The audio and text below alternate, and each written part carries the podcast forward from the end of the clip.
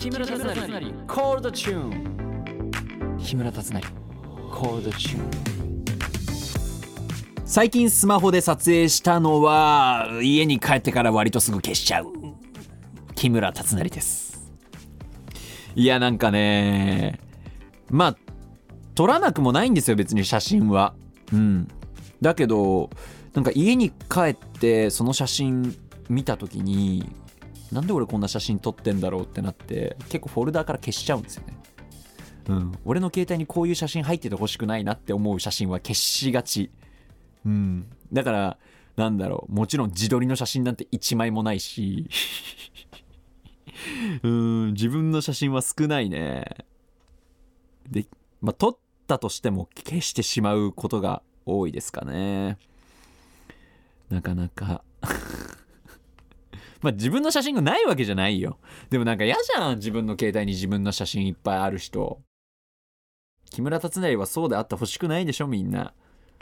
うん。あと外の風景の写真とかもないな。あでもこの間なんか桜の木の下で撮った写真は。あでもあれはそっか。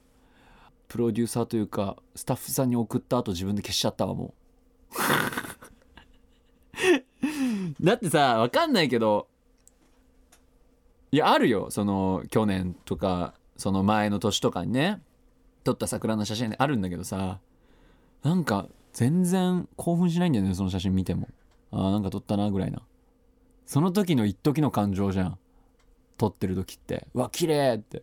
でもそれをなんか数ヶ月後何年後かとかに見直しても全然うん。やっぱああいう景色とかそれこそ花とかそういうものはあの自分の記憶というか、うん、目でちゃんと生で見ることに意味があるんだと思いますよ。写真で見ても、まあ、あんまりパッとしないですね自分的には。うん。まあそれで言うと割とこう自分の写真のフォルダの中に多いのは食べ物の画像が多いですね。それはまあ位置情報も全部登録しておいて、えーここで何を食べたっていうのをもちろん美味しかったものだけこれまた食べたいなって思ったお店とかを自分のマップとかにメモするぐらいですかね。あここのこれ美味しかったよって自分で思える。もう一回行きたいなって思えるためにも。それぐらいかな。なんか写真ってどういう時に使うものなのかもうあんま用途が分かってないんだよね最近。あとは出先で、えー台本持ってない時とかにああのセリフなんだったっけなって思い出すためにそのページの写真撮ってるとかそんぐらいかな使い方。でもそれもどんどん消していっちゃうしね。最近すごく断捨離かな携帯の中の別に容量がいっぱいってわけじゃないんですけど消しがち。なんかボイスレコーダーボイスメモとかで自分がその公演で歌ってた、えー音とかもなんかほぼ消しちゃったね。もったいないことしたなとかちょっと思ったけどでもやっぱ過去にとらわれない。新しいものをどんどん吸収していく。そういうのは大切なのかなって思ったり思わなかったり。まあ若干後悔したのはエリザベートの音源消しちゃったことかな。若干。うん。でも別にどこに出せるわけでもないし。でもなんかさそれさ夜な夜な自分がお酒飲んでる時にさ浸って聞いてたらさ嫌じゃない？あ俺こんなこんな感じで歌ってたんだとかって聞いてたらすごい嫌な気持ちにならないですか？あとはなんだろうジャック・ザ・リッパーも全部消しちゃったな。音源。4月は君の嘘はね。ギリ残ってる。あのちょうどなんかねボイスメモが壊れたかなんかで他のアプリで録音してたからそれは残ってんだよね。それくらいかな。いやちょっともったいないことしたな。これもう無理だもんね。もう再演やるしかないもんねしたらね。再演やるしかないってことになるよね。まあ再演も再演でいいんですよ。素晴らしいですけど。まあ自分の気持ちとその時のタイミングかな。まあもう一回オファー出してくれたら出してくれない可能性もあるからさ。それはさえ別のキャストでやるんだってなっちゃう時もあるからさ。まあまあまあそういうこともありますけども。楽しく16回目の配信もやっていきましょう。ハピネスこと木村達成のコーブドチューン。最後までお付き合いください。ハッシュタグたつなりコールでつぶやいていただけると嬉しいです。たつなりが漢字。でコールがカタカナです。木村達成。コールドチューン木村達成のコールドチューン。ここからはえっ、ー、と木村達成の一日の体力のお話について。いやなんかねまあ最近あの午前中別の現場行って午後また本番向かうとかそういうのもあるんですけどなんかね体力の配分をミスることがよくあってまあこういう性格な分その手を抜くことができないからその午前中の仕事とかで全力出しすぎてあの夜まで持たないっていうのはよくありますね。公演だけの日舞台の仕事しか入ってない日例えば街ね、えー、終わった後まあ言ってみれば、まあ、夕方から割とこう暇な時間できるわけじゃないですか。体力残ってないんですね。もう本番で全部使っちゃってるから。もう目もなんか重いし家帰ったらもう動けないような状態でソファーにデーンです。だからなんかもうちょっと体力つけなきゃなって思うのと体力のペース配分考えなきゃいけないなってこれさ20代後半、まあ、今年30にして考える話じゃないよね絶対ね。まずいっすよ。割と今まで自分がなんだろう体力があるとは思ってないけど運動神経とかその体を動かすことには長けてるなって思ってた分気づかないうちに筋力が落ちまくっているからなんかこう怪我につながっていってしまうんじゃないかなっていうちょっと恐怖感も最近出てきてますのでちょっと体には本当に気をつけようと思っている限りでございます。筋トレしないですね。体をいじめることは好きじゃないです。だからランニングとかも結構きついですね。だから今皇居の前で撮ってますけど皇居ランしてる人たち見るとなんでこの人たちはこんなに体をいじめてるのかなってすごく思ってしまうのよ。ななジムとかさこう車で通ったりとかしてさバーってやってる人たち見るとさなんで頑張るんだろうって思っちゃう。いやこれ最低だね俺。いや別に思っちゃうだけだから、うん。まあ、それ頑張ることに罪はないですからね。体をいじめることが嫌いっていう。継続は力なりですけど継続することが僕はもう苦手なんですね。うん。いや一日走れって言われたら走れますよ別に。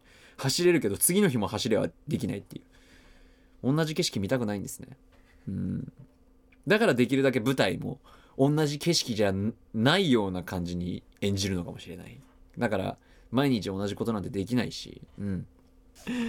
あのね最近はね YouTube でね僕フリースタイルダンジョンみたいのよく見ますよ。なんかラップすごいっすよね。ラップとかできるようになりたい。あと即興でなんか自分で歌作れるようになってみたい。なと思う。なんか作ってみますよえー、なんだろう。まあじゃあえー、えっ、ー、となんだろう。うん。よくラジオが明日あるよってなった時の前日の夜にまあそのこういう台本みたいのを読みながら考えてる時にの歌っちゃ今やってみますね。なんだろうな。なんかあるかな。いいネタ。いいネタあるかな。ちょ行くよ。明日何話そうかなって考えてたらさそんなこと考えてる自分が嫌になってさ気づいたらイライラして気づけば朝になっててまた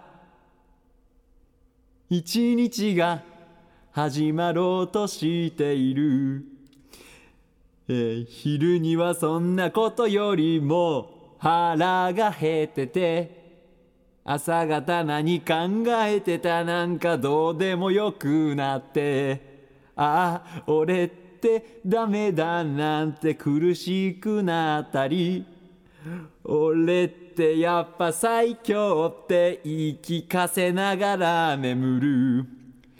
ちっぽけな一日に。聞きたいこのラジオ。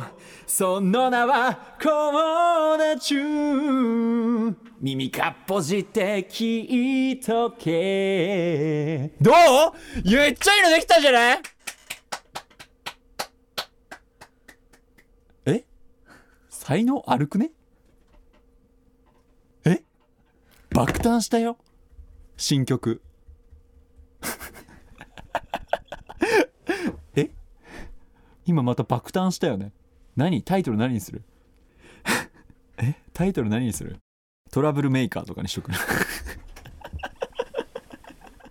トラブルメーカーとかにする？新曲トラブルメーカー。いやダメだよ。こういうの作っちゃうと本当になんかやりません？マジ歌作るのやりましょうとか。っていう話になってきてしまいますからあの僕はあの曲を出すつもりも一切ございませんので覚えていてください。はいじゃあメッセージ紹介していきます。めっちゃいい歌できたマジで。えっ、ー、とラジオネームゆうかさん。ハピネスさんこんばんは。4月1日の配信で会って話すのが一番いいとハピネスさんが熱弁を振るっていましたね。あなんか俺熱弁とかって言われるの。恥ずかしいここ3年ほど、えー、コロナ禍で飲み会がことごとく自粛になっていましたが先日久しぶりに飲み会がありました。かっこ仕事関係ということで、えー、ところが私の目の前に座った方とその隣の方の名前がどうしても思い出せません。そうだよね。マスクつけてたりとかするからなかなか顔を覚えたりとか名前と一致しないってことはあるかもしれないですからね、えー、どう見ても私より年上の方なので、えー、失礼があってはいけないと焦りました。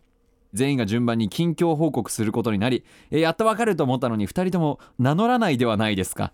名乗ってよ勧められるがまま、えー、お酒をどんどん飲んでいたらよって気が大きくなり勝手にブレーコー状態になって会話は大盛り上がり、えー、君面白いねみたいな感じになって気に入っていただけました。そして最後に最後の最後にこの2人はとっても偉い人だということが分かりました。いやいいんじゃない？だってなかなかそういうことをやってのけれないでしょその人が偉いとかそういうのが分かった状態で。これはもうだって結果オーライな感じじゃないですかね。君面白いねってなってこれから仕事がバンバン舞い込んでくるかもしれないじゃないですか。まあこれはどうしたらいいのかな。これはどういう なんか改善の余地もなさそうだし。もう分かったのかなその人の名前は。僕ね僕もよくありますよ。名前なんだっけっていう時はあれ僕なんて呼んだらいいですかって聞くかな。いや何でもいいですよって言われたらいややっぱ僕オリジナリティある名前つけたいからって言ってもう名前と全く関係ない名前あだ名つける。それはめっちゃやるかもしんない。うん。なんだっけあのオールドファッションカップケーキの時のヘアメイクさん俺があだ名つけたの。サーヤだ。ラランドのサーヤさんに似てるから全然違う名前なのにサーヤって名前つけた それは多分いや多分っていうかなんか最初のえっ、と顔合わせの時に会って名前聞いてるんですけど現場でまた会う時ってもうだいぶ時間経ってる時じゃないですか。でなんかその時にギャグの意味も込めて言ったんサーヤって。そしたら結構周りの方それで定着しちゃってみんなサーヤ呼びになってたよね。だそういうのはあったから。まあでも結果オーライでえっ、ー、と君面白いねみたいな感じで気に入っていただけたんだらいいんじゃないですか？これはこれで。まあお酒飲む時はブレーコーですよほんとうんそれは思う。まあ俺はもう生きてるだけでブレーコーっていうのはずっとやってますからね。はい。優香さんメッセージありがとうございました。木村達成コールドチューンハピネスこと木村達成のコールドチューンエンディングでございます。いやー。新しい歌爆誕しましたね。えっ、ー、とトラブルメーカー。いいねなんか俺ちょっとなんかちゃんとラジオ DJ やってる感じになってきたわ。ラジオ MC っていうのは分かんないけど、えー、じゃあ続いての曲はトラブルメーカーです。ハピネスのトラブルメーカー。あなんだっけ？ああしあし明日何話そうかなってか。はいはい。いいじゃんいいじゃんなんかやっぱこういう即興とかなんか、まあ、台本通りにその話を進めてっても面白いですけどちょっと脱線しながら、えー、ハピネスマインドというかハピネス特有の意味わかんないことをぶちまけていくのでこれからも皆様お楽しみに。はい、えー、この番組は OD プレミアムでも配信しています。様々なコーナーでリスナーのあなたと盛り上がっていきますよ。最後に僕からのお知らせです。ミュージカル「マチルダ」にミス・トランチブル校長役で出演中でございます、えー東京公演は東急シアターオームにて5月6日土曜日まで。大阪公演は梅田芸術劇場メインホールにて5月28日日曜日から。そして6月公演パルコ劇場にて太宰治原作「新ハムレット」に出演します。